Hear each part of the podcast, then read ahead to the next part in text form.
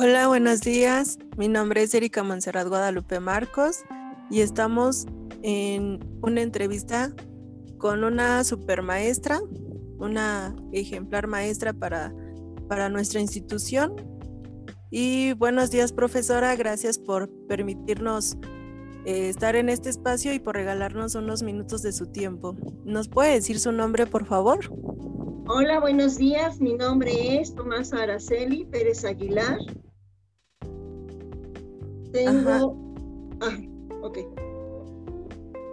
Sí, maestra, ¿la escuchamos? Ah, tengo 27 años de servicio, los cuales he elaborado en distintas escuelas del gobierno. He tenido diferentes grados y actualmente estoy en la escuela primaria Cándido Navarro. Muy bien, gracias profesora.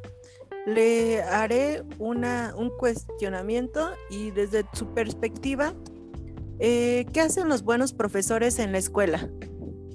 ¿Qué hacemos? Bien, en primer lugar tenemos que estar actualizados constantemente, más ahora con la inclusión de los alumnos, preparación, cursos y sobre todo enfocarnos en el interés de los niños.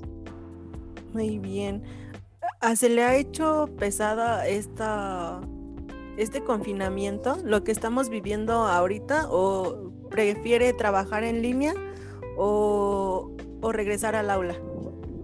Bueno, es una nueva modalidad en la cual me tuve que acostumbrar a usar la tecnología que se nos dificulta a veces, pero 100% presencial, ya que ves la cara de los niños, interactúas más con ellos y podemos hacer más cosas presenciales que virtualmente porque requerimos, requerimos el apoyo totalmente de los papás.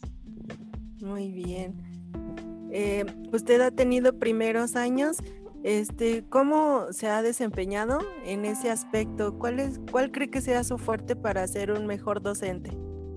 Wow, primer año me encanta porque los podemos moldear y podemos extraer todo que podamos de los niños y mi fuerte es la lectoescritura. He logrado grupos que llegan a, leer en diciembre, se sueltan ellos solitos y les encanta la lectura.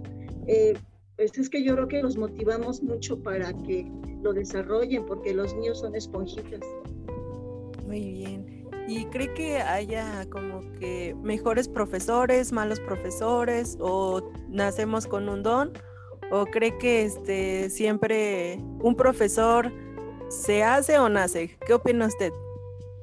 Pues yo creo que de las dos, porque cuando traes la vocación no se te pone ninguna barrera. Y cuando te metes a, la, a ser docente sin que te lo hayas propuesto, el amor de los niños y el olor de los libros hace que despiertes esa intuición. Así es de que yo no, me declaro ni buena ni mala con los docentes. Claro, tenemos diferentes aptitudes y actitudes. Muy bien. Muchas gracias por su tiempo, profesora. Espero que no sea la última vez que la pueda entrevistar y que hagamos este tipo de comentarios.